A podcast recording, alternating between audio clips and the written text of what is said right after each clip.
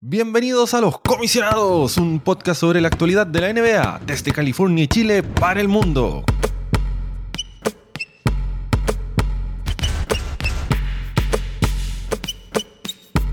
Los Comisionados. Este es el episodio 14 de la tercera temporada, grabado un día domingo 16 de enero del 2022 y traído para ustedes como siempre, gracias a nuestro gentil auspiciador oficial, nadie.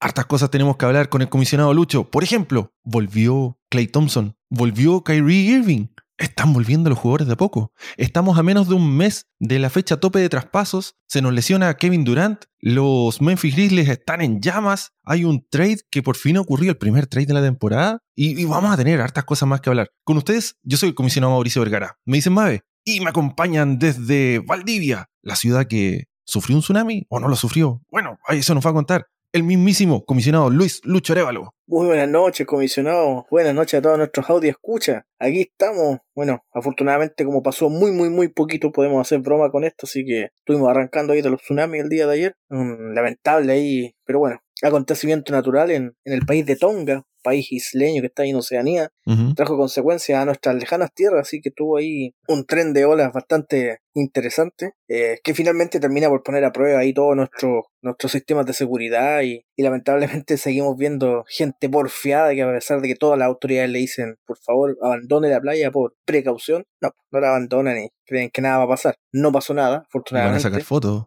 sacar sí. Vi su historia en, en, sus redes sociales, comisionado, me, me sacó una sonrisa ahí de alerta de tsunami, oh, así, subiendo rápidamente el auto para ir a la playa a sacarse una foto. sí, lamentablemente hay gente que hace eso. Pero bueno, afortunadamente acá en Valdivia no, no pasó a mayores, ahí lamentablemente en una isla que está cerca de, del mar, en, a la salida de, del río Calle, del río Valdivia, perdón, la isla del Rey tuvo algunas pérdidas ahí en sus muelles bastante artesanales que tienen los pescadores, así que los van a tener que reconstruir. Afortunadamente fue solo eso, no hay víctimas fatales, solo un par de, de daños. Ok, qué bueno. Sí, aquí nosotros en California también tuvimos estas alertas, eh, hizo que estuviera haciendo que la gente se evacuara, pero claro, recibí visitas y ellos me contaron que ellos justo habían ido a la playa y ellos no tenían idea. Entonces cuando se dieron cuenta que estaban en la playa solo, eh, estaban revisando sus teléfonos y se dieron cuenta de, oh, hay alerta de tsunami, creo que es buena idea irnos.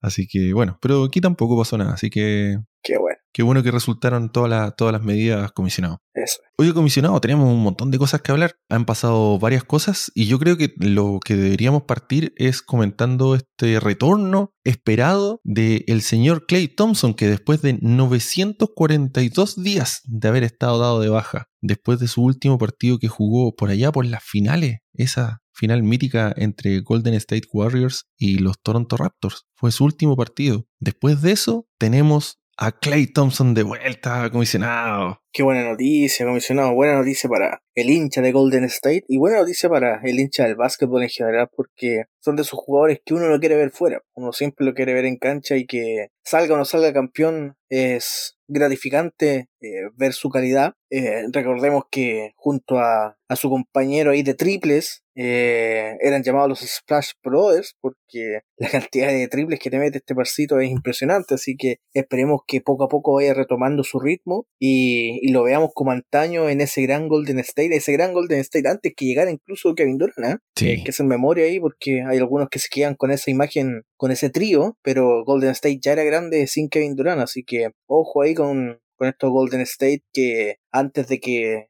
retornara Clay Thompson ya venían mostrando un tremendo juego. Eran los líderes en la conferencia del oeste ahí peleando palmo a palmo con los Phoenix Suns. Ahora se quedaron un poquito Phoenix pasó a la punta pero si Clay Thompson empieza a retomar ese ritmo si Draymond Green se mantiene sano y, aporta en lo que puede aportar a esta altura de su carrera eh, yo pongo más que un par de fichitas ahí para Golden State comisionado. ¿eh? Sí, sí, bueno, lamentablemente eh, ahí usted tocó justo un punto clave de que si se mantienen los jugadores sanos. Eh, hoy día salió una noticia de que Draymond Green este versátil defensor y, para mí es, una de las piezas claves de este equipo de Golden State. Uno, puede menospreciar un poco el, juego ofensivo que tiene Draymond Green, pero él, es un ancla en defensa y él es el que organiza el juego en ofensiva también del, equipo de Golden State. Está con una lesión que lo va a tener fuera de las canchas por al menos un par de semanas. Entonces, si eso se le junta con que en este momento los Golden State están haciendo un road trip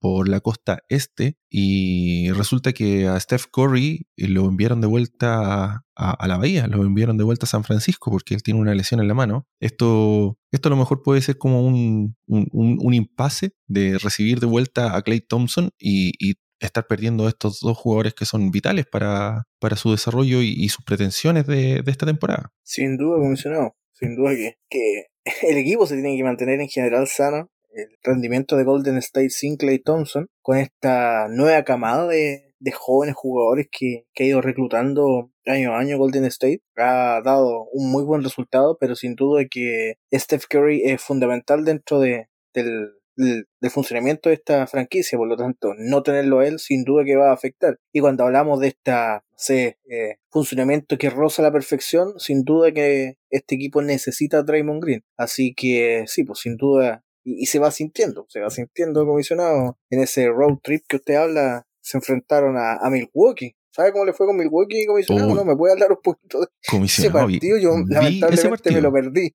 Lo vi, lo vi porque ese y después, perdón, comisionado, después vi el, el marcador y, y, así como que desempañé un poquito mi, mi pantalla y me dije, no, tiene que haber algún error aquí.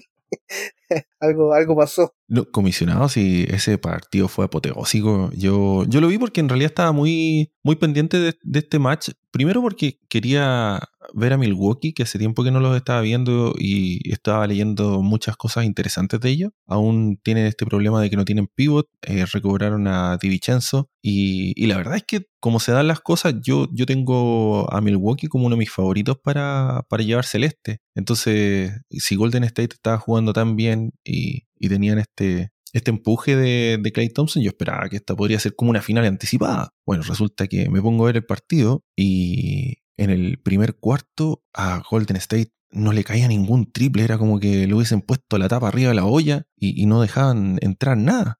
Por su lado, el equipo de Milwaukee tuvo un, un partido muy fuerte.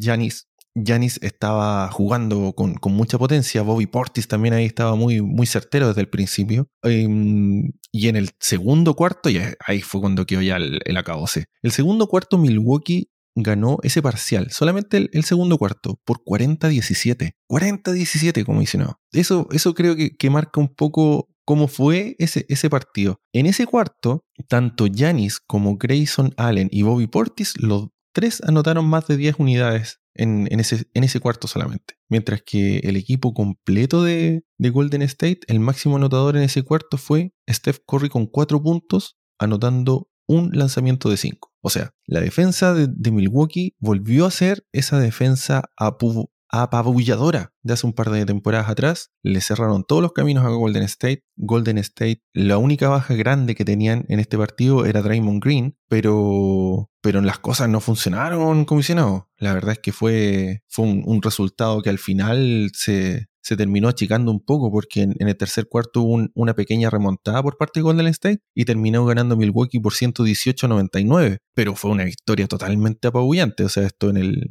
en el entretiempo, esto ya estaba decidido. Sí, pues sí, generalmente en estos partidos ya cuando la distancia está en grande, el, que lleva la ventaja se va relajando un poco, empieza a hacer una rotación más grande de, de jugadores, empieza a utilizar esa, esa parte profunda de su banca y claro, pues los resultados tienden a, a cortarse, pero uno se tiene que quedar con el 77 a 38 del primer tiempo. Ese es el, el marcador que uno tiene que, que, mantener en mente, porque esa es la verdadera paliza que le dio Milwaukee a, a Golden State. Eh, es impresionante, ¿eh? ¿eh? no deja de llamar la atención para un equipo que si bien usted lo nombra como uno de los favoritos del este o su favorito en el este, no, no lo ha demostrado en la temporada regular, como ser el gran exponente del este. Eh, hoy día se encuentra en el cuarto lugar, cuarto lugar que quizás podríamos decir que es un poquito mentiroso, es un poquito mentiroso porque tenemos a, Chicago y Brooklyn, Chicago bien puesto en el primer lugar, nada que decir, Brooklyn en el segundo lugar y por ahí se le metió Miami en el tercer lugar. Yo, yo, diría que en la temporada regular un poco Milwaukee es el tercer equipo, pero eso, es el tercero. Eh, creo que Brooklyn poco a poco va, va mostrando un mejor juego. Eh, ahora, con la llegada de Kyrie, que vamos a hablar un poquito más adelante, juega todos los partidos, pero algo juega, puede que ande un poco mejor. Eh, y Chicago, ojo con Chicago, que después también podríamos hablar un poco de ello. Sí. tiene un gran equipo, un gran equipo, pero hace ya un ratito que tiene fuera a, Alonso Ball y ahora se le fue Zach Lavin eh, por lesión. Eh, y sin Alonso Ball siguen manteniéndose en punta y jugando bien. Ahora vamos a ver cómo andan sin Zach Lavin. Ayer eh, tuvieron una derrota ahí con Boston Celtics, con estos ascensoristas Boston Celtics, como ya le digo, la otra vez le ganaron a Phoenix, ahora le ganaron a Chicago, después pierden con Orlando, entonces es, un, es un parámetro difícil de, de tener que Boston, así que, pero Chicago anda muy bien, así que, bueno, hablando de Milwaukee, para terminar lo de Milwaukee, eh, puede que ser un, un, gran exponente en los playoffs. Al, al, campeón siempre hay que respetarlo. Siempre no, uno no se puede nunca olvidar del campeón. Y, y yo creo que cuartos, cuartos no van a terminar en los playoffs. Yo, yo, creo que al menos van a llegar a la final y la experiencia que ya tienen llegando a una final, ganando una final de, de conferencia y por supuesto las finales de la liga, pueden pasar por encima, por ejemplo, de estos Chicago Bulls que tienen jugadores con experiencia, pero no con tanta experiencia como hoy día lo tiene Milwaukee. Así que bien por Milwaukee, extraño lo de Golden State. Yo creo que es un, bache dentro de esta temporada. Yo creo que han jugado harto bien y yo creo que lo mejor que le puede pasar a Golden State es el break del, de este fin de semana de las estrellas, en donde, claro, ahí un poco descansan. Ah, bueno, Steph Curry no, no, va a descansar porque es uno de los más votados, pero el resto del equipo podrá tener un descanso que le va a permitir limpiar también la mente y terminar esta temporada regular de la mejor manera. Sí, definitivamente. Oiga, comisionado, y antes que se nos, se nos vaya un poco la onda de esto de, de lo que estábamos hablando inicialmente, Clay eh, Thompson el día que debutó, debutó con 17 puntos, 3 rebotes, una asistencia, lanzando 3 de 8 desde la, desde la línea de tercera dimensión. Y creo que, creo que lo que más merece comentario es el dunk que tuvo en el tercer cuarto, comisionado. Clay Thompson ahí ¿Lo sufrió, a tapar todas las bocas que dijeron, no, es que él va a volver lento, es que él no va a poder ser el, el mismo jugador ágil. Dios mío, comisionado, qué, qué dunk que se mandó Clay Thompson ahí por sobre toda la defensa de los Cleveland Cavaliers. Fue, fue impactante, fue inesperado. El, el público levantándose a todos del asiento. Eh, fue una jugada tremenda. Yo creo que comisionaba que además de tapar un par de bocas, yo creo que más de alguna arteria, arteria coronaria tapó por ahí porque yo creo que a Mario le dio ahí un microinfarto porque al ver el salto y la caída, fue no, sus rodillas, sus piernas, todo, se va a romper. Tengo que, tengo que reconocer que aquí yo en casa yo, yo me paré y grité y, y mis hijos y mi señora me hicieron callar. Me dijeron, ¿qué pasó? Así como, algo grave. Claro, así como que va a empezar una guerra, tenemos que escapar, el zombie apocalipsis. Dije, no, es que Clay Thompson la clavó. bueno, ok. A mí me pasó algo similar, comisionado. Estaba con mi familia, estábamos cenando ese día y estaban en la presentación de los equipos. Y presentan a Steph Curry primero. Y yo, así como, justo me estaban hablando y yo los, hago callar. Y entonces todos miran la tele y saben que me gusta mucho el deporte y pensaban que se venía una gran jugada y me devuelven la mirada así como, pero eso todavía no parte el partido. yo quería ver cómo presentaban a Clay Thompson y los gritos. Clay Thompson está sentado en la banca solito. ¿Qué pasa? Así como, ¿qué te pasa? Entonces ahí le tuve que explicar que ya tantos días lesionado y que todos queríamos ver cómo era su retorno desde el principio, cómo se caía el estadio abajo, su presentación y todo. Sí, sí. Hubo, hubo varias cosas bien entretenidas ese día, el, Clay Day que se le llamó. Y, mm, y, muchos comentaristas lo, lo, nombraron de esta empatía que tiene la gente con Clay Thompson. La... Porque él, él es un jugador muy especial. Generalmente cuando uno tiene un jugador de un equipo rival uno puede admirar ciertos jugadores, uno hay otros jugadores que son bastante como odiables, por así decirlo, por, por, algunas hinchadas, pero en general Clay Thompson como que le cae bien a todo el mundo y es como un personaje cercano, es, es un chico que es, como muy simpático, que tiene además una personalidad bien, bien abierta, él, él es muy honesto, especialmente en sus, en sus conferencias de prensa, y eso es algo como que se agradece por parte del público, creo que es un personaje que se siente mucho más cercano que otras estrellas que, que también tienen lo suyo, pero, pero que no, no tienen este nivel de, de, generar un agrado como, como es, el, es el de Clay Thompson hacia la hinchada. Eso, eso no, muy cierto. Oiga, comisionado, pero vayamos a lo más importante de esa noche. Dígame la verdad. ¿Cuánto dinero ganó con la apuesta? ¿Cuánto dinero? Yo, ¿Cuál apuesta, comisionado? La, la gran apuesta, pues, comisionado. La gran apuesta que, bueno, los que no tenemos alma de apostadores no nos dimos cuenta en ese momento, pero había una apuesta importantísima. Po, ah, de, ¿La de Draymond Green? De Draymond Green. Oh, Contémosle un poco por favor, cuéntele, cuéntele a la gente lo que pasó ese día.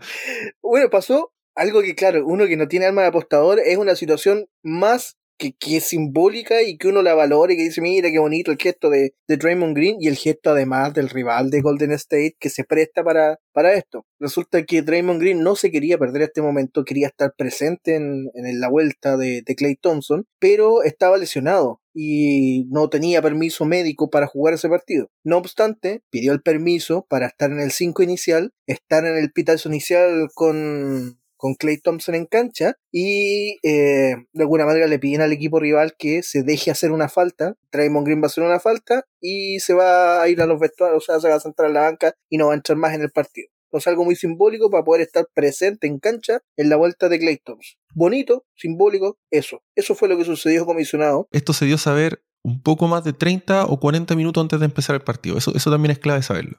También, claro. Pero los que tienen esa alma apostador, esa, esas ansias y buscando ahí todo lo que, que, es posible hacer en este mundo de las apuestas, empezaron a darse cuenta que eh, una muy buena apuesta podría ser la cantidad de puntos de, de planilleo que podía tener Draymond Green. Y como sabían, ya en ese tiempo que usted dice, que iba a ser cero de todo, podía ser una gran apuesta, comisionado, podría habernos hecho millonarios. Bueno, las casas de apuesta estuvieron ahí en, llamas porque, bueno, la apuesta lógica era decir que Draymond Green iba a tener 0 puntos, 0 rebotes, 0 asistencia, 0 robo y 0 tapón y apostar una gran cantidad de dinero por eso y varias personas lo hicieron, comisionado. Y esto causó que muchas casas de apuestas perdieran varios millones. Y hubo una de ellas que incluso trató de congelar este pago y de, de hacerse los locos, comisionado. ellos dijeron, no, esto, esto no está, no está, no está correcto, aquí hay una causa media rara. Bueno, obviamente las redes sociales destruyeron a ese sitio de casas de apuestas, así que. pagaron igual. Es una, una, una bonita anécdota de este, de este día. Oiga, volvamos un poquito a esto de los debuts y ¿Qué me parece si usted me puede contar un poco de este retorno de Kyrie Irving? Kyrie que este jugador que no está vacunado, que no puede jugar con los Brooklyn Nets y que solamente va a poder jugar los partidos de visita, ha debutado y ha vuelto a estar en cancha comisionado. Sí, volvió Kyrie, el esperado retorno para la gente de Brooklyn. Volvió ahí en gloria y majestad. Recordemos que Kyrie, por no estar vacunado, no puede jugar en ningún estadio que eh, se encuentre en un estado que tenga prohibida la presencia de gente no vacunada en estos recintos cerrados. Así que, por ejemplo, él no podrá jugar de local mientras el estado de Nueva York diga lo contrario o él, por supuesto, se vacune, ni tampoco en algunos otros estados donde está también prohibida la presencia de estos no vacunados. Así que de esta manera podrá jugar ahí algunos partidos de aquí al final de temporada y vamos a ver qué pasa fundamentalmente en playoff con Kyrie Irving porque mm, yo no sé si sea tan beneficioso el tener una serie donde al menos no va a poder jugar la mitad de los partidos. Y si se toca con algún rival que que tampoco puede jugar de visita, se va a perder toda la serie. Pero bueno, vayamos a lo importante. Volvió Kyrie, volvió con el, en el partido de Brooklyn contra los Indiana Pacers. Estos eh, decepcionantes Indiana Pacers que han tenido una campaña bastante mediocre. Eh, mm. Jugó 31 minutos, casi 32 minutos. Anotó 22 puntos. Tuvo 4 asistencias, eh, 3 robos y 3 eh, rebotes. Em, tuvo 9 tiros de, de campo acertado de un total de 17, por lo que fue una presentación bastante aceptable después de tanto tiempo sin estar jugando. Así que vamos a ver cómo impacta esto en los Brooklyn, porque ahora que justo se lesiona Kevin Durant, eh, yo creo que va a ser eh, bastante positiva la presencia de Kyrie, lamentablemente al menos solo en la mitad de los partidos y un poco menos. Así que quizás James Harden sea la clave de este, de este Brooklyn para no empezar a caer y no, no le vaya a suceder algo similar, por ejemplo, a lo que le eh, sucedió en su momento a los Lakers con las lesiones de Anthony Davis y LeBron James, que poco a poco fueron cayendo y terminaron en la temporada anterior en este Playing Tournament. ¿Será que los Brooklyn caen donde mismo o lograrán sostenerse y, mantenerse ahí en lo más alto de, de la tabla del este? La verdad es que este equipo de Brooklyn a pesar de que ha estado constantemente con este, estas bajas de, sus estrellas, ellos sí han logrado mantenerse a flote bastante bien. Y, y usted mencionó por algún, en, alguna parte de que la, la, clave podría ser un poco Harden. Y resulta que Harden, después de que tuvo este, esta suspensión por, por haber contraído COVID, estos cuatro partidos inactivos que tuvo a, finales, a, mediados de, diciembre del, del, año pasado, resulta que yo siento que Harden volvió a ser el, el antiguo, el antiguo Harden, el, James Harden de Houston comisionado. Él ha tenido tres partidos con triples dobles, que ha tenido más de 30 puntos en cada uno de esos, partidos. Y él está promediando en general eh, por sobre los 28 puntos en estos últimos, no sé, 10 partidos que está jugando. Él volvió a ser un jugador eficiente, está rápido, está volviendo de nuevo a penetrar, que eso es algo que, le estaba fallando bastante en, al comienzo de la temporada. Está de nuevo tirando tiros libres. Entonces, yo creo que Harden es le sirvió un poco este, esta suspensión de, juegos por, protocolos y de salud y seguridad. Y bueno, lamentablemente ahora tenemos la, lesión de Kevin Durant que ocurrió en el día de ayer en un partido que jugaron contra los Pelicans, en donde un jugador de su propio equipo, Bruce Brown, cayó sobre la rodilla de Kevin Durant y Kevin Durant eh, fue, se le hizo un MRI y hoy día salió el resultado de que él tiene un, un es un esguince de, rodilla, en realidad es, el, es la traducción en, en, español. Un MCL. Un, y, y, lo que pasa con esto es que él va a estar fuera por al menos unas seis semanas. Especialmente en un jugador como Kevin Durant, que él ya viene de lesiones graves, que donde él tuvo un problema antes de, de su talón de Aquiles, donde tuvo problemas también en su rodilla. Entonces, esta, esta noticia es como bien triste para el equipo de los Nets. Sí, pues, no, sin duda. Y, y para el básquetbol en general, sí, uno, a pesar de, de, todos los comentarios que pueda tener de Kevin Durant y de sus traspasos y salidas de equipo y idas a otro, finalmente es un tremendo jugador y,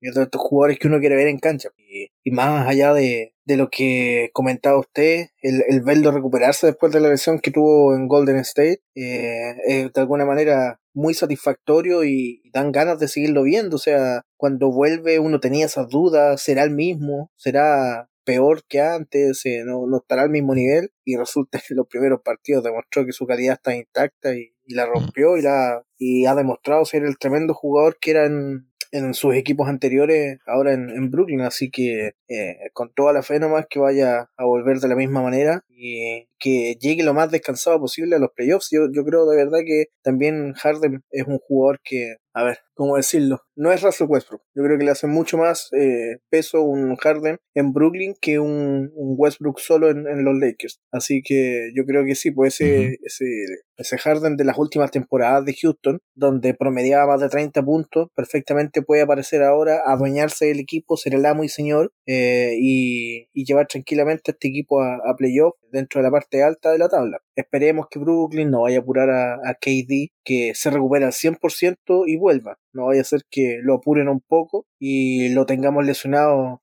hasta la próxima temporada. Sí, sí. Oye, comisionado, y una cosa que yo creo que es bien anecdótica, pero hoy día eh, me enteré de una estadística, dado que hoy se cumple el aniversario de un año desde que James Harden llegó a jugar a, Brooklyn. ¿Sabía usted eso? No, no. Hoy día se cumple un año, un año exactamente. Y resulta que en ese un año James Harden ha jugado un total de 113 partidos con el equipo de Brooklyn. Esto incluyendo temporada regular y playoff, ¿ok? De esos 113 partidos, 113, una cantidad considerable, solo 16 de ellos, o sea, el 14% de todos los partidos que ha jugado han sido con Harden Durant y Irving todos en cancha. ¿Qué me dice de eso, comisionado? ¿Los, dioses del básquetbol no les gusta este trío? ¿No les gustan los super equipos a los dioses del básquetbol? ¿Hay una maldición sobre de Brooklyn, dice usted? No, no, yo, yo, no sé, no, no quiero aquí someter interpretaciones, solamente quiero hacer una observación que estoy viendo con, con, los números, pero es impresionante la cantidad de, de, partidos que han tenido y, lo poco que han jugado estos tres, tres jugadores juntos. De alguna manera este dios del básquetbol está haciendo lo que no hace el comisionado de permitir estos grandes equipos, grandes estrellas. no, qué más declaraciones, comisionado. Oiga, sí, o si este equipo de Brooklyn tiene cuántos All-Star, tiene como 8 All-Star en, el equipo. Bueno, y, bueno, pero. Y a 5 los tiene por el mínimo. sí, no se puede, comisionado. Sí, está bien que se lesione. No, no. No. borra esa parte, borra esa parte, dígela, por favor. Comisionado, los dioses del básquetbol le van a hacer una cosa más grave. ya, me están castigando hace rato, ya toda esta temporada me han castigado. ¿Qué, ¿Qué, puede pasar si mi equipo está fuera incluso del Paint Tournament? Ah, pero bueno, no, yo creo que han tenido mala suerte, han tenido mala suerte la gente de Brooklyn y yo creo que de una manera se tienen que calmar. E insisto en el tema de, Kevin Durant. Eh, no lo apuren, tranquilos que vuelva en las mejores condiciones y, que está al 100% para jugar. y a mí lo que me hace ruido es lo de Kyrie. Yo, no sé, me pongo a pensar en, mi equipo. Eh, si yo fuera el responsable eh, en ese front office de mi equipo, ¿qué también me puede hacer un jugador que es un tremendo jugador? Pues ese es el problema. O sea, no es un jugador de rol. Eh, en un equipo donde me va a jugar la mitad de los partidos. Eso, eso a mí me hace ruido y, me complica ver a Brooklyn como el gran candidato del este. Hay otra gran duda, comisionado. Uno generalmente cuando está jugando la temporada regular, uno está tratando de mejorar sus chances para jugar los partidos de locales en playoff. Pero ahora el equipo de Brooklyn va a jugar mejor de visita. Ahora, ahora queremos que, no sé, Brooklyn internamente va a querer tener un juego 7 mejor de visita en vez de local. Sí, yo creo que a lo mejor ahí está la, ¿cómo se llama? La programación que tiene Brooklyn y, van a empezar a caer ahora para llegar ahí al sexto lugar. Y, incluso a lo mejor les conviene irse al play tournament para agarrar el octavo lugar. Oye, pero sí, está, eh, está interesante esta, esta situación, comisionado. El equipo de Brooklyn hoy en día en la segunda posición del, este. Ellos tienen un récord de 27 y 15. Han ganado solo 4 de los últimos 6. Eso, eso es bastante importante. Pero aún así, em, están casi pillando ya al equipo de Chicago, que están 27 y 14. Entonces, literalmente están a medio juego solamente de los Bulls, que han tenido una, una gran temporada los Bulls, pero bueno, se nos, como que se nos cayeron un poquito a pedazos en esta semana. Como ha sido la tónica de, de nuestros episodios, cada vez que hablamos viendo un equipo, después les empieza a ir mal. Creo que nosotros nuevamente le hemos dado esa maldición al equipo de los Bulls comisionados. Resulta que en los últimos tres partidos ellos han sufrido derrotas, pero no solamente derrotas, sino que han sufrido apabullantes derrotas. Perdieron contra Brooklyn Nets en este, en este partido que sí jugó Kyrie por 138-112, o sea, por 26 puntos de diferencia. Y eso, es un resultado engañoso porque hubo un momento en el tercer cuarto que iban ganando por más de 40 puntos el equipo de, de Brooklyn. Y los Bulls estaban jugando con equipo completo, salvo Caruso. Luego, un par de días después, jugaron contra los Golden State Warriors, que estaba sin Raymond Green, que tienen a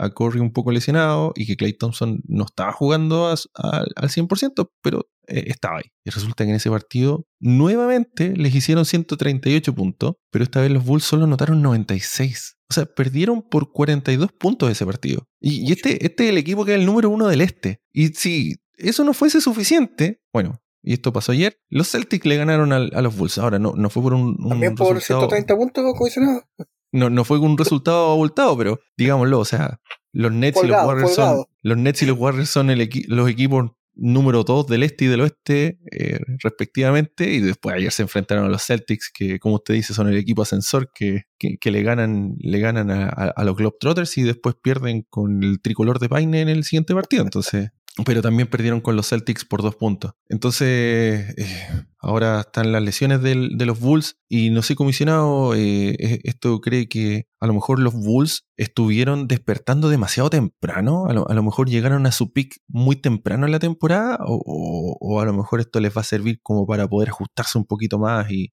después llegar a los playoffs con, con una mejor no sé, eh, experiencia de, cómo lidiar ante estas situaciones? Sí, o sea, yo creo que, no sé si tuvieron su pick muy temprano, yo creo que eh, si uno ve la lista de, lesionados o, de gente en protocolo, eh, es bastante larga, entonces yo creo que les ha afectado y, cómo le podría haber afectado a cualquier equipo con una lista tan larga de, gente fuera. O sea, teníamos fuera a Alonso Ball, a Zach Lavin ahora, a Caruso, el Caruso que ha jugado una gran temporada, y eso yo creo que los ha mermado bastante. Entonces los jugadores que tenían de rol han tenido que tomar mayor protagonismo, no lo han hecho tan mal, no lo han hecho tan mal, si bien usted destaca tres partidos que perdieron, eh, quizás hay dos partidos que está dentro de las posibilidades de perder, pero de la manera en que lo hicieron a uno le llama mucho la atención, y obviamente después de haber perdido con Boston, que Boston anda ahí a los tumbos, también eh, llama la atención a pesar de que fue un resultado ajustado y uno lo puede analizar con esas jugadas de, de los últimos 20, 30 segundos, que ahí cometieron un par de errores y,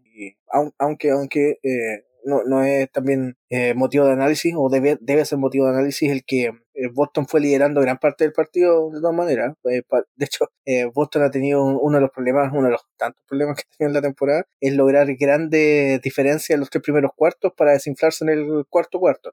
Y esta no fue la excepción. Eh, logró una importante diferencia y se desinfló en el cuarto cuarto, pero a, a Chicago no le alcanzó. Y cometió un par de errores al final. De hecho, ellos tenían, llegar a tener, si no me falla la memoria, 6-7 puntos de diferencia cuando quedaban a un minuto menos y Boston se lo dio vuelta a última hora. Así que sí, pues llama la atención, pero yo creo que claro, el, equipo se está reventando con lo que tiene. Eh, yo creo que ahí lo importante siempre es mantener a, a DeMar DeRozan eh, sin reventarse, ¿eh? porque si lo sobreexigen en esta parte donde no tiene el, el, acompañamiento que venía teniendo el resto de la temporada, podría tener una merma física quizás y eso sí que le va a afectar después al término de la temporada regular. Así que yo no diría que, que este es el adiós de Chicago, yo diría que es un bajón grande que, que tiene y que puede que lo siga teniendo, puede que caiga un par de puestos más, pero una vez recuperado todo su personal, creo que va a volver a ser ese, ese Chicago eh, arrollador, porque era bastante arrollador lo que veníamos viendo en esta primera parte de la temporada. Sí, Sí. Oye, comisionado, eh, sigamos un poquito con estos equipos que están en el área ascendente. Y la verdad es que yo tenía un montón de ganas de hablar de, estos invictos Memphis Grizzlies. Y, y, resulta que ayer me puse a ver el partido. Ayer, anteayer, me puse a ver el partido que jugaron contra Dallas y Dallas los apabulló. Pero bueno, em, los Memphis Grizzlies estaban teniendo una racha de 10 partidos consecutivos ganados hasta que jugaron contra Dallas. Y la verdad es que este equipo de Memphis ha sido yo, yo creo que ya no es una sorpresa, sino que es un equipo que, que está bastante sólido. En este momento tienen un récord de 30 ganados y 15 perdidos. Están terceros en la conferencia del oeste. Lograron superar ya a los Utah Jazz en ese tercer lugar. Está a dos juegos y medio del número 2 que es Golden State Warriors. Y la verdad es que este, este equipo de, Memphis es un equipo joven que está muy bien encaminado, pero que de alguna manera uno como que siente como que, como que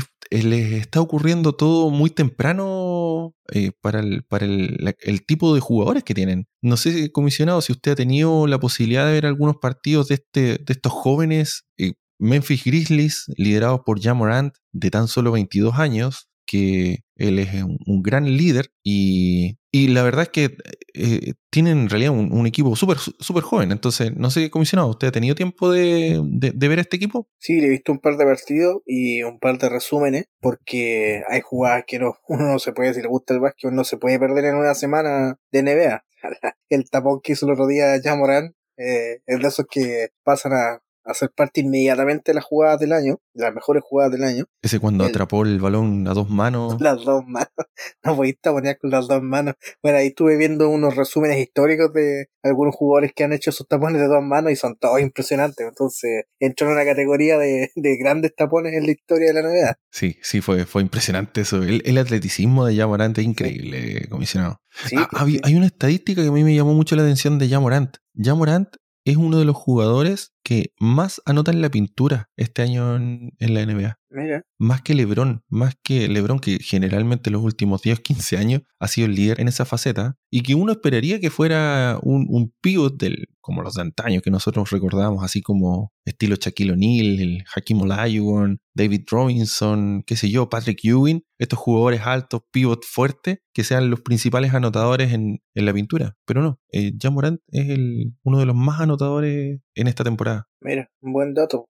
Dato. Es un jugador muy hábil, muy hábil. Eh, tiene, como usted destacaba, un atleticismo tremendo. O sea, la cantidad de volcadas que mete eh, es impresionante. Eh, vemos estas jugadas de defensiva, grandes jugadas defensivas. Entonces, un jugador que a corta edad está demostrando buenos números en, varios aspectos del juego, lo que sin duda es positivo para él en lo personal y positivo para los Memphis. También destacan lo que está haciendo Desmond Bain y Jaren Jackson. Entonces, yo creo que son, son situaciones que ahí el, que juega el rol principal, pero estamos hablando de jugadores tan jóvenes, es el coach del equipo. Es fundamental que él sepa mantener eh, los pies sobre la tierra de estos jugadores porque usted sabe que a esta corta edad y, ante todo lo mediático que tiene esta liga, eh, se nos pueden salir fácilmente del foco que es el juego en sí. Y no solamente el juego, sino que eh, si no lo saben llevar de manera correcta, usted sabe que estos jugadores como Jamoran,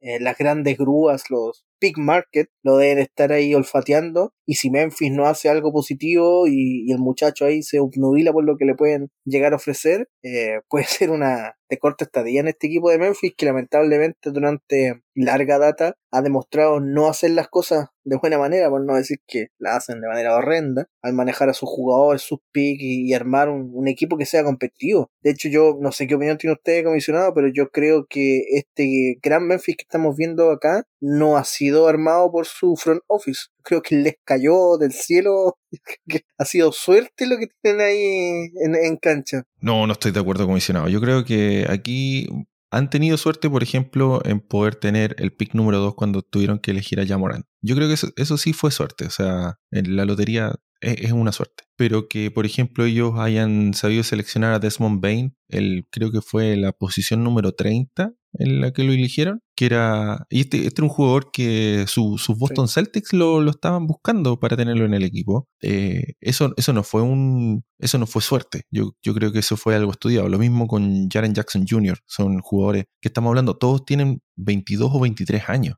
O sea, Morán tiene 22, Desmond Bain tiene 23, Jaren Jackson Jr. tiene 22, de Anthony Melton tiene 23, y después tendríamos a Dylan Brooks, que vendría siendo así como el, otro titular como, como joven, que tiene 26 años. Y, la verdad es que yo, siento que el equipo de, de, Memphis está, está moviéndose en cierta dirección. Ellos, en la temporada anterior, ellos le ganaron a Golden State en el Playing Tournament. Y cuando hicieron eso, eh, tuvieron un, bastante buen duelo en, los playoffs. Y lo que hicieron fue, miren, tenemos a Jonas Balanchunas, que es un jugador que está jugando, no sé, tal vez la mejor temporada de su, de su carrera. Y decidieron decidieron, decidieron eliminarlo e intercambiarlo por Steven Adams. Que en el fondo, Steven Adams no es un mal jugador, pero Jonas Balanchunas te, otorgaba un montón de jugadas en el poste bajo y te podía anotar cuando él necesitaba. Entonces lo intercambiaron por Steven Adams, que claro, él,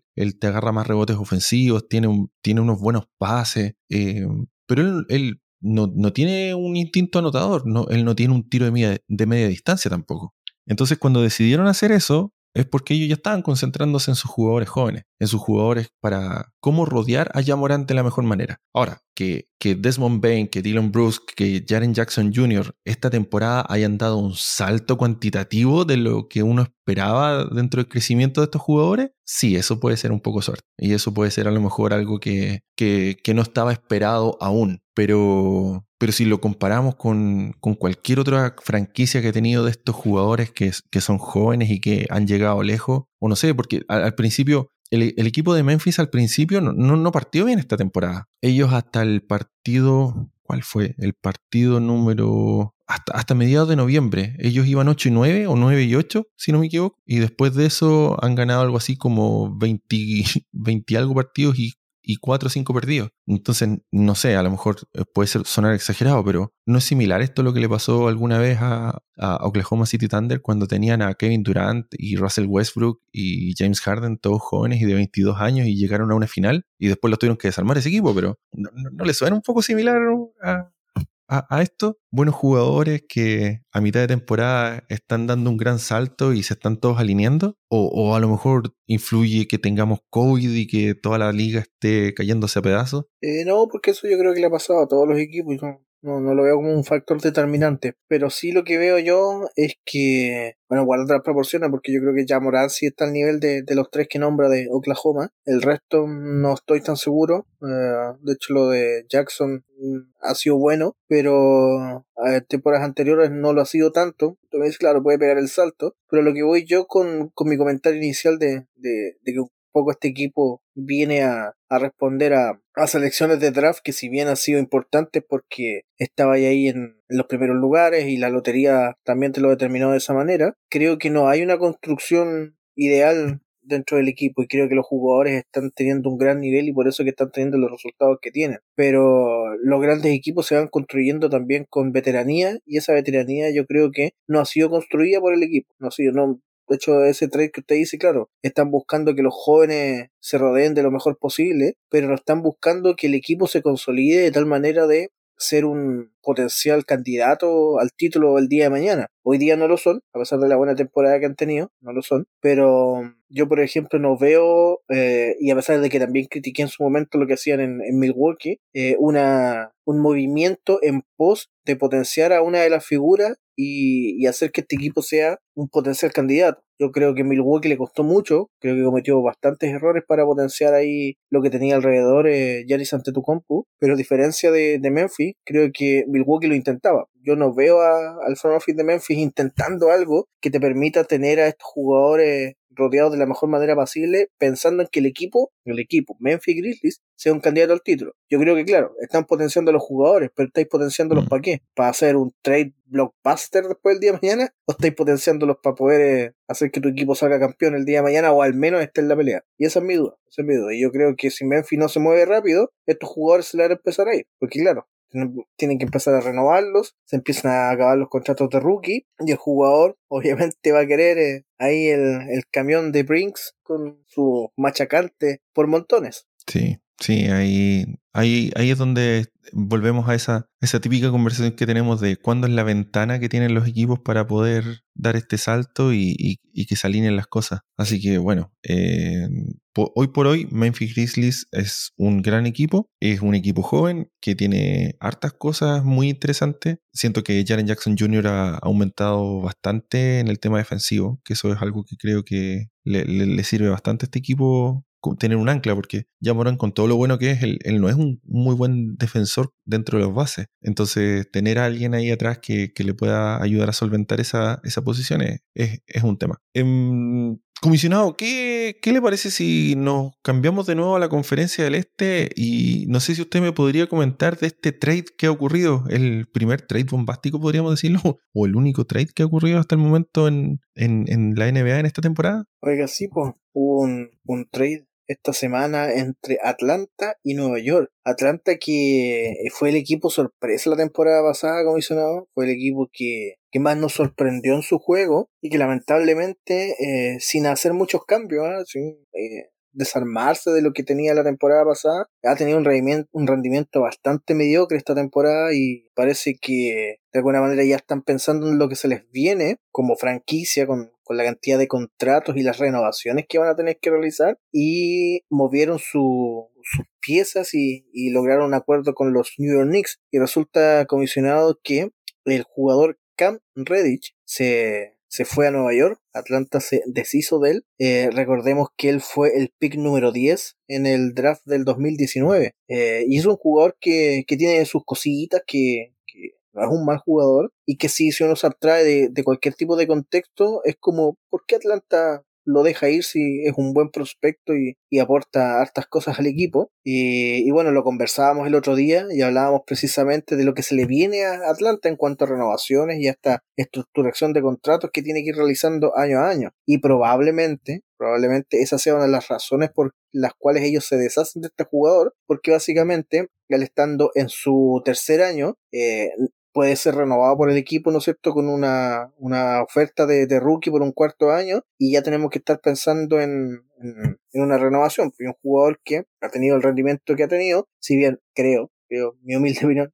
no, da para un contrato máximo, pero sí va a pedir sus buenos millones y eso de alguna manera empieza a complicar las otras renovaciones que tiene que hacer Atlanta. A cambio, comisionado, eh, el equipo de, de, los Hawks recibió por parte de los Knicks a Kevin Knox, además de una primera ronda de, del draft. Así que parece interesante para Atlanta este movimiento. Eh, como teoría número uno, entonces, podríamos poner sobre la mesa que esta, este intercambio por parte de Atlanta es pensado en lo que se viene a nivel de renovación. Hay otras teorías, no sé, comisionado, si usted quiere aventurarse con alguna otra teoría. No, no, no, yo, yo, yo estoy completamente de acuerdo con que esto tiene que ver con un tema tope salarial. Este año los Atlanta Hawks tienen un tope tienen un salario eh, después del trade de 134 millones de dólares. El tope salarial está en los 115, más o menos.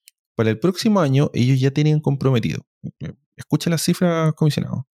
Tienen comprometidos para, para la próxima temporada 23,5 millones a John Collins, 21,5 a Galinari, 19,7 a Clint Capella, 18 a Bogdanovich. El próximo año también comienza a a funcionar, va a comenzar a regir el nuevo contrato max que tiene Trey Young, que se estima que va a estar alrededor de los 30 millones de dólares. Tenemos que sumarle a ese también el de DeAndre Hunter, que es de 9.8, que va a ser su último año de contrato en el rookie scale, y empieza a regir el nuevo contrato de Kevin Werther, por 14 millones de dólares, 14.5. Más otros jugadores que están ahí llenándose y otros jugadores que eh, no, van a estar en el equipo. En total, eso suma ya 145 millones.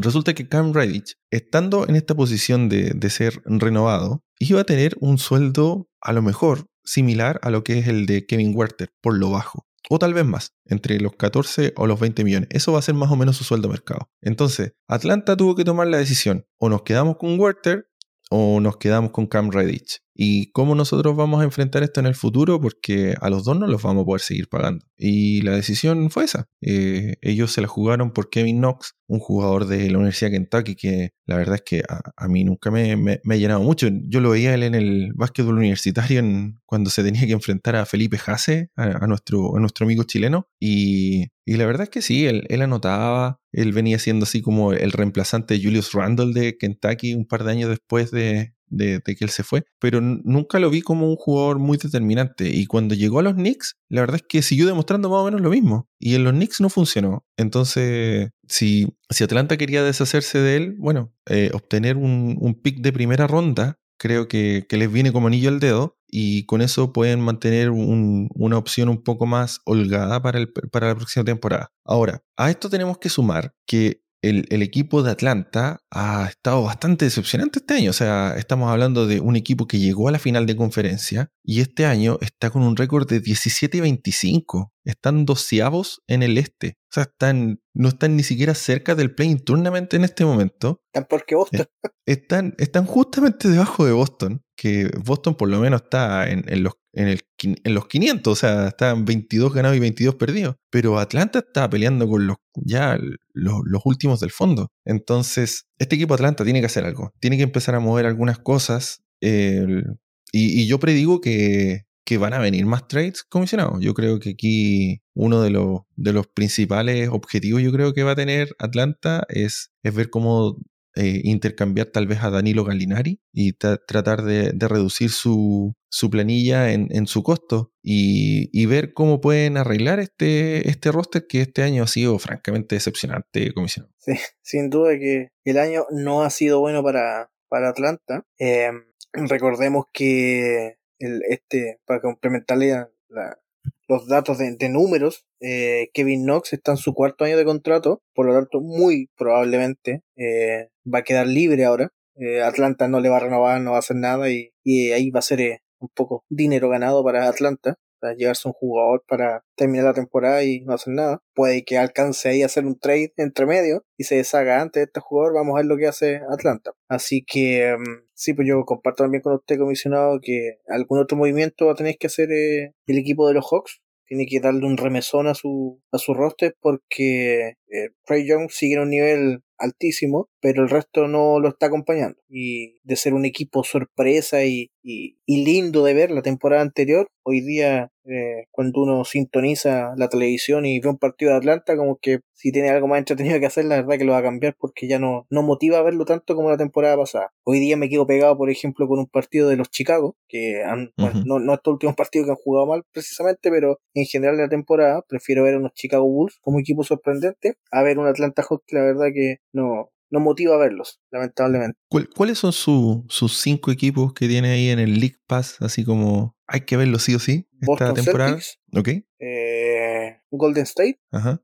Em, como le decía, me gusta hoy día ver a Chicago. Chicago lo tengo dentro de los equipos que sigo regularmente. Eh, ahora, por un tema también de horario comisionado, me, me inclino más por los del este porque los del oeste me quedan a veces muy, muy lejos de, de, horario, pero si fuera por el por temas de gusto, de, de que quiero ver más partidos de eh, Memphis, me, me, quedaría con Memphis, pero no los veo mucho por temas de horario. Y mm, me quedo también siempre viendo los partidos de Brooklyn. Ok, ok.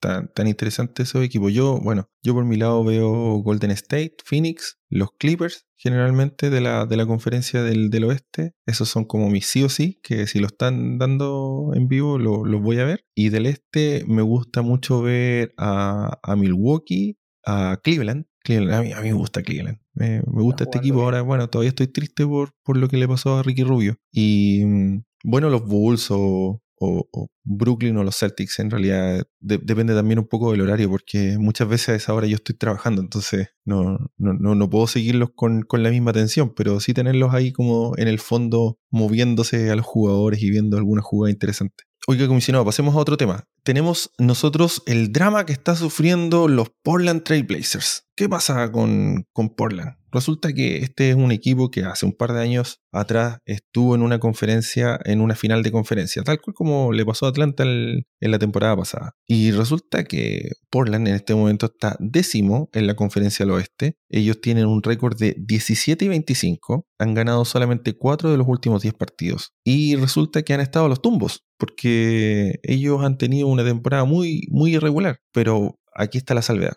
Ellos han tenido una temporada irregular porque sus dos máximas estrellas, CJ McCollum y Damian Lillard, no han estado jugando bien, o no han estado jugando tampoco. CJ McCollum ha estado lesionado por más de un mes. El, a principios del mes de diciembre eh, tuvo un pulmón derecho que lo tuvo colapsado después de una colisión que tuvo contra un equipo rival, lo cual lo tuvo bastante maltrecho. Después tuvo una lesión también en su, en su pierna izquierda y el no jugaron casi más, más de cuatro semanas en, el equipo de Portland. Entonces ellos eh, están esperando hace tiempo su retorno. Él parece que de su lesión ya se encuentra bien y estaría apuntando a retornar esta semana, pero bueno, resulta que también ahí pasó algo con, la vida del señor C. McCollum, comisionado. ¿Qué pasó? Bueno, resulta que va a tener un hijo. Ah, Entonces, él quiere estar ahí acompañando a su señora y, y quiere estar eh, apoyándola en todo lo que sea necesario en estas últimas instancias antes de que, de que nazca el bebé. Entonces está él apuntando a retornar luego de que su hijo nazca y que, y que tenga todos sus polluelos en casa bien, bien abrigados y, y, todos sanos. Así que sí, McCollum estaría volviendo eh, en, en, esta, en esta semana, comisionado. Muy bien, muy bien. Sí, pues bueno, eh, habíamos hablado de Portland anteriormente, pero a nivel de también por estos sacudones en los rosters, ¿qué irá a pasar con Portland? El día de mañana, CJ McCollum y Damian Lillard seguirán en el equipo. Y bueno, eh, antes de que pudiese ocurrir algo, empezaron las lesiones y eso los ha mermado más aún. Pero yo quiero mantener esa pregunta sobre la mesa, comisionado, porque de verdad que no, no le veo mucho futuro a este Portland. Así que, ¿qué pasará en el futuro cercano? ¿Veremos algún trade de Portland? CJ McCollum será el primero en, en dejar ahí la ciudad de, del noroeste de, de los Estados Unidos. Bueno, ya, y, a eso, y a eso le tenemos que sumar que tenemos otra baja en el equipo de Portland, comisionado. ¿Otra más? ¿Qué bueno, comisionado? ¿sí? Damian Lillard está fuera por el resto de la temporada, comisionado. ¿Cómo lo vamos a vender ahora? ¿Cómo lo vendemos? ¿Se acuerda cuando Damian Lillard fue a jugar a las Olimpiadas y él él no estaba teniendo una buena participación en las Olimpiadas y él se quejaba de que tenía un dolor abdominal y partió esta temporada el señor Damian Lillard y nosotros todos lo criticamos porque decían, bueno, este era un jugador que promediaba casi 30 puntos y ahora está apenas anotando un poco más de, un poco menos de 20, está lanzando su peor lanzamiento de triple de, de toda su historia, de toda su carrera. Bueno, resulta que él seguía con el problema abdominal. Así que el, el, el cuerpo médico de Portland dijo, bueno, esto no da para más. Nosotros claramente no estamos en posición de ir a campeonar este año. Así que lo mejor que podemos hacer, lo mejor que podemos hacer es arreglar a nuestro jugador franquicia y vamos a darle una cirugía para poder arreglar al señor Dame Lillard. Entonces él está teniendo en, esto, en estos días, creo que, creo que fue este fin de semana o, en estos días, va, a tener una cirugía para solucionar este problema abdominal que lo ha estado arrastrando por bastante tiempo y, y su fecha de regreso es es indeterminada hasta el momento. Al, parecer esto podría tomar varios meses para poder retornar a cancha. Así que, claro, vuelve CJ McCollum, pero Dame Lillard, que es su alma y líder natural del, del equipo, estará fuera de manera indefinida para el equipo Portland. Chuta, y Portland ahí está colgando en el Play Tournament. Sacramento le pisa ahí los talones, así que ¿será que Sacramento da el salto y, le roba el último lugar a, Portland y Portland se queda fuera de todo? ¿O si Jay McCollum los mantendrá a flote y al menos irán a disputar una posibilidad para entrar a los playoffs? No sé, así, así como veo las cosas, comisionado, los, los equipos de Los Ángeles siguen cayendo ahí, así que en, una de esas, en una de esas, los dos equipos de Los Ángeles caen y caen y caen y, Sacramento con San Antonio se nos, se nos montan ahí arriba de, de, un momento a otro. Y vuelve después Zion Williamson y los Pelícanos se meten a playoffs también. Bueno, esa, es la, otra noticia interesante, comisionado. Zion Williamson se está recuperando en este momento en Portland. ¿En Portland? Sí, Sí, él ha decidido continuar su recuperación. Bueno, junto con el cuerpo médico de los Pelicans, fueron a, al, al estado de Oregon a, continuar la recuperación de Zion Williamson. No sé si lo estarán manteniendo a dieta, si le estarán arreglando el pie, si habrá un tratamiento psicológico. No sé lo que le están haciendo, pero la cosa es que el, equipo de los Pelícanos eh, dio este comunicado y ahora Zion Williamson está indefinidamente fuera, recuperándose en, la tierra de, las cervezas IPA y, el café. En, en Oregon no hay tanta tanta oferta de comida chatarra. A lo mejor es comida más orgánica, dice usted. No sé, digo yo. Hay que buscar la estadística, quizás tienen el per cápita de comida chatarra más bajo de, los Estados Unidos. No sé, comisionado, yo, yo no tengo ningún valor moral como para poder decir quién tiene una buena alimentación, porque aquí yo... Nosotros nos ganamos los millones que salen, comisionado. O sea, ¿me puedo seguir comiendo papitas fritas, sí, por favor, comisionado. Oh, bueno, adelante. Oh, bueno, mal, porque estaba, estaba sudando frío que no iba a comer más pizza. oh, ya, muchas gracias. Me saco un peso encima, comisionado. Así que bueno, este es el panorama de Portland. Eh, mi predicción es que el equipo de Portland va a comenzar una carrera eh, rauda y feroz por empezar a buscar el tanking este resto de temporada, comisionado. Sí.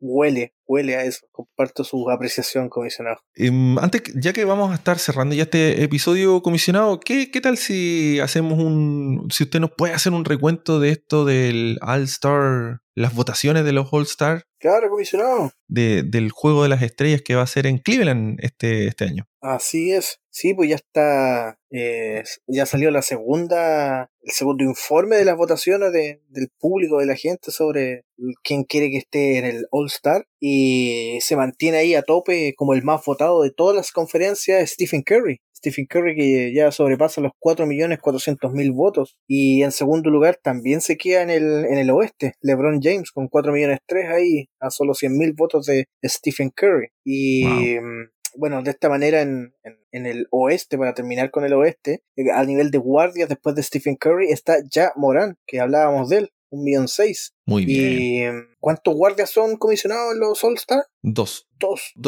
dos guards y, dos y tres frontcourt. Por lo tanto, comisionado estaría quedando fuera Luka Doncic en esta votación del público que está quedando en tercer lugar en el oeste. Así que ahí en Eslovenia parece que le están cortando el internet porque no le están dando el voto a Luka Doncic. Y ya Morán sorprendentemente se está metiendo ahí en el segundo lugar. Están ahí a, a 200.000 votos, que no es menor el comisionado, así que la tendencia yo creo que se afirma para que ya Morán sea titular en, en este All Star. Eh, después más abajo, ahí yo creo que me, sorprende ahí, bueno, siempre pasan estas cosas a veces, eh, porque es la votación del público. Pues en cuarto lugar está Clay Thompson. La idea es que sea jugadores que están jugando.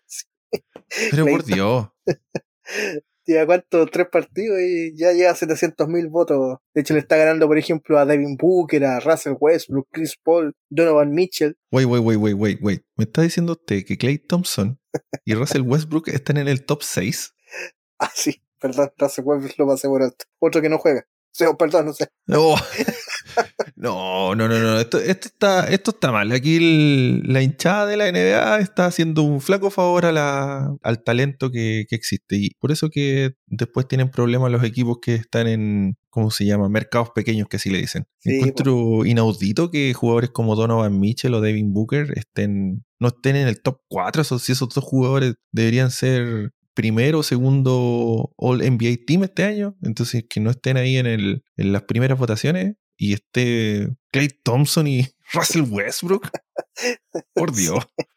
Bueno, y para terminar la lista de los 10 más votados, los 10 guardias más votados del oeste, tenemos a Damian Lillard, ya usted acaba de confirmar que está fuera de la temporada, y Anthony Edwards de Minnesota. Me parece interesante, un buen jugador, y yo creo que está bien ahí un, un Anthony Edwards en el décimo lugar. Está, bien un reconocimiento a un jugador que está haciendo las cosas de manera correcta. Okay. Y a nivel de frontcourt, en el oeste, como le decía yo, LeBron James lidera las votaciones, Nicolás Jokic y eh, de verdad aquí también me sorprendió comisionado. ¿eh? Eh, bueno, el, tema del país influye bastante. Eh, Andrew Wiggins en tercer lugar. Andrew Wiggins en este momento sería titular en el, en el oeste. Canadá, pues, comisionado. Ahí todo Canadá.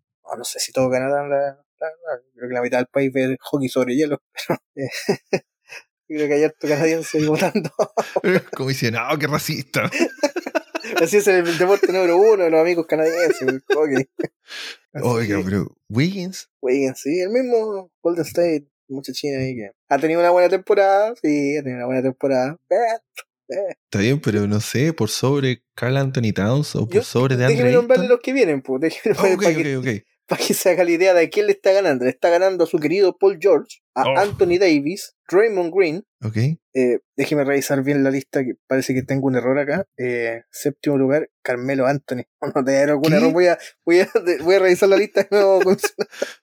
Carmelo Anthony. Eh, comisionado, ¿está seguro que está revisando la lista de este año? A ver, déjeme revisar. Eh, oh, lamentablemente sí, comisionado. Oh, Dios mío. Carmelo Anthony en el séptimo lugar, Carl Anthony Towns en el octavo, Rudy Gobert y DeAndre Ayton son los 10 eh, forward que están más votados en el oeste. Los tres últimos de ese top 10 deberían ahí pegar un salto cuántico por sobre Wiggins, en, mi opinión. Carmelo. Grande Carmelo. oh, comisionado. Pero bueno. Oh, bueno. Ya, y el, y el este comisionado, ¿cómo va el este? Eh, el más votado del este comisionado es Kevin Durant, con 4 millones de votos. Él es el más votado. Y sigamos al tiro ahí con, con, con esto, con esto se estaría perdiendo el, el, partido de las estrellas. Con esta, ¿verdad? Pues 4 a 6 semanas fuera. El que afuera. Y, y, aunque pudiera volver en esa, en esa fecha, yo creo que él, él también diría que no, ah, no iría a arriesgarse. Una locura. Eh, luego en segundo lugar, Giannis Antetokounmpo. En tercer lugar, Joel Embiid. Esos serían los tres titulares. Eh, yo mm, creo que acá, eh, en ocasiones anteriores, y me puede fallar la memoria, me corrige usted, comisionado, eh, Kevin Durant va igual como uno de los titulares. Y no juega y después en, la otra, que son los entrenadores, van eligiendo los otros jugadores, elegirían al resto. O sea, no va, no va a correr la lista. Pues si ya queda primero, queda primero, ¿no? Se supone que son, el voto del público se promedia con el voto de los, de los entrenadores y con los votos de la, de la prensa. Y ahí es donde sale el, el, pool total de toda la gente. Pero la gente, o sea, los votos del público son los que eligen a los cinco titulares de cada equipo. Y si llega a haber alguna baja después o que no se pueda presentar, la NBA elige un jugador seleccionado a mano. Así es. Entonces Kevin Durant ante tu compu y Embiid serían los tres titulares del este. En cuarto lugar llega Jason Tatum, Jimmy Butler, Jared Allen, Bam Adebayo, Pascal Siakam, Miles Bridges, los Charlotte Pop de los Charlotte Hornets y la Marcus Aldrich. Aldrich. Aldrich. Es sorprendente ahí también. Como que íbamos bien, ¿eh? O sea, jugadores que, bueno, quizás Siakam mm, también es un jugador que no ha jugado para Siakam está jugando bien, comisionado. Él, él, él estuvo, él partió mal, pero yo lo invito a que vea los últimos 5 o 10 partidos de Siakam. Y Siakam volvió a ser ese jugador con el que le dieron el contrato máximo en, en Toronto. Oiga, los rivales están yendo con todos los titulares a Canadá o, se están reservando. no, no, no, no. El equipo de Toronto ha, ha estado muy bien últimamente comisionado. Si él ya no es este equipo de Toronto que nosotros le estábamos tirando todo el, todo el bote a hundir. Eh, en especial Siakam y Van Vliet, que Van Vliet para mí es el mejor jugador que tiene hoy en día en Toronto, pero, pero no, Siakam ah, está retornando al, al, punto en que lo queríamos ver. Ya, muy bien. Pero lo de la Marcus Aldrich eh, también. No, no, no, eso, eso es un pedo cerebral. junta ni mega. Y de los guardias, los dos que serían titulares comisionados serían DeMar DeRozan, que es el más votado a nivel de guardias en el este, con 2.900.000 votos, y Trey Young de los Atlanta Hawks. Ellos serían los dos titulares. Qué, qué polémico eso, comisionado, porque DeRozan en Chicago juega como alero fuerte o alero pequeño. fuerte, sí, sí, toda la razón. Pero tú sabes cómo son estas cosas, comisionado, que finalmente de estos jugadores que juegan en varias posiciones los arman en un lado para quizás tener mayores posibilidades de salir, creo yo. Ok, ok. Bueno, la lista continúa con Zach Lavin, también de Chicago, James Harden, Lamelo Ball, y ah, de nuevo con las polémicas comisionadas. En sexto lugar se encuentra Kyrie Irving. ¿What? Pero comisionado, si te apenas jugado tres partidos.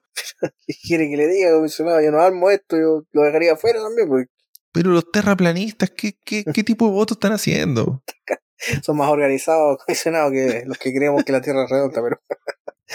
Luego la lista continúa con Derrick Rose, que mmm, antes de la lesión me parecía razonable, pero ¿ya cuánto rato está fuera Derrick Rose? Él hace dos semanas que está fuera y le quedan por lo menos tres semanas a cuatro semanas más. No va a llegar. Después el que ha destacado usted, comisionado, Fred Van Fleet, que ahí está bien.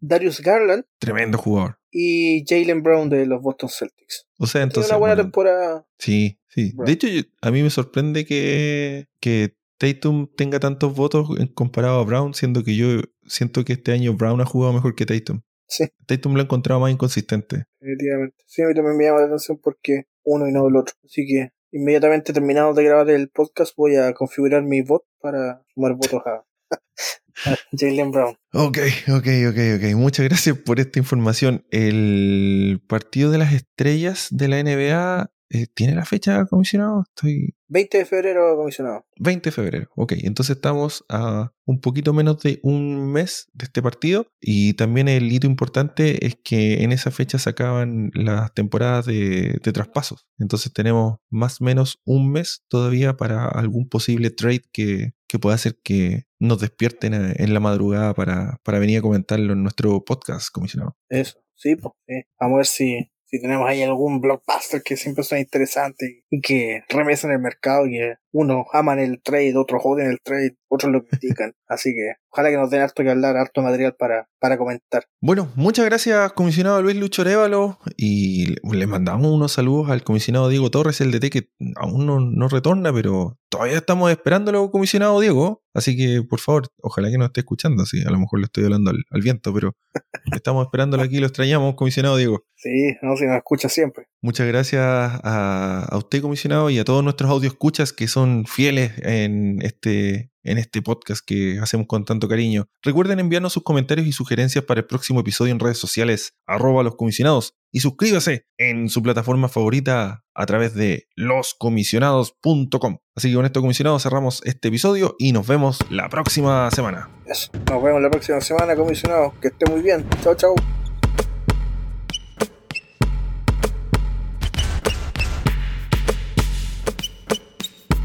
Los comisionados.